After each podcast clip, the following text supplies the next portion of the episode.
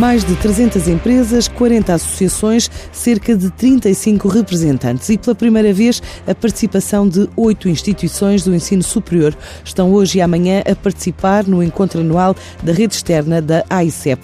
Desde a África à Ásia, Europa e América, são dois dias para contactos diretos e também definição de prioridades do plano estratégico da agência, que apostou no lançamento de uma nova plataforma digital em 2019 e espera em 2020 ver crescer de novo as exportações e o investimento direto estrangeiro em Portugal, de acordo com Luís de Castro Henriques, o presidente da AICEP. Espero que seja um excelente momento para tanto a rede externa como toda a sede se poder juntar e poder coordenar ações. Nós, inclusive, este ano fizemos pela primeira vez um encontro a meio do ano exatamente para coordenar o planeamento para 2020. E, portanto, eu acho que nesse sentido estamos todos cada vez melhor coordenados. Esse é o objetivo primordial, visto dentro.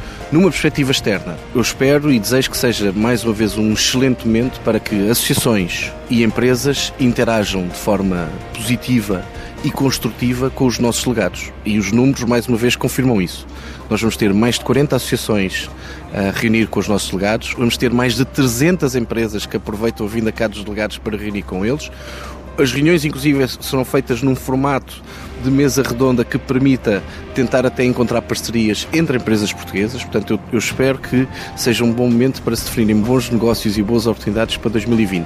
Gostaria de destacar também e isto creio que é particularmente importante. Pela primeira vez, vamos ter universidades e institutos politécnicos a participar, porque demonstra de facto o interesse que têm crescente na sua internacionalização e na possibilidade de poderem trabalhar noutras geografias e também trazer alunos e investigadores de outras geografias.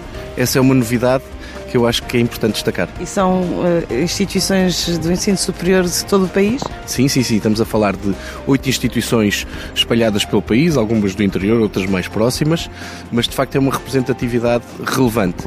E acima de tudo, o que eu acho mais interessante foi termos aberto esta nova rúbrica e ver uma adesão já tão grande logo no ano inicial. Sendo que aí a parte desta aposta digital já, já entra na equação? Para algumas empresas, sim. Isto é, eu vejo, fiquei muito impressionado com o interesse e com a adesão das empresas na parte digital, eu diria, ao e-commerce. Portanto, agora aqui desligado da nossa plataforma.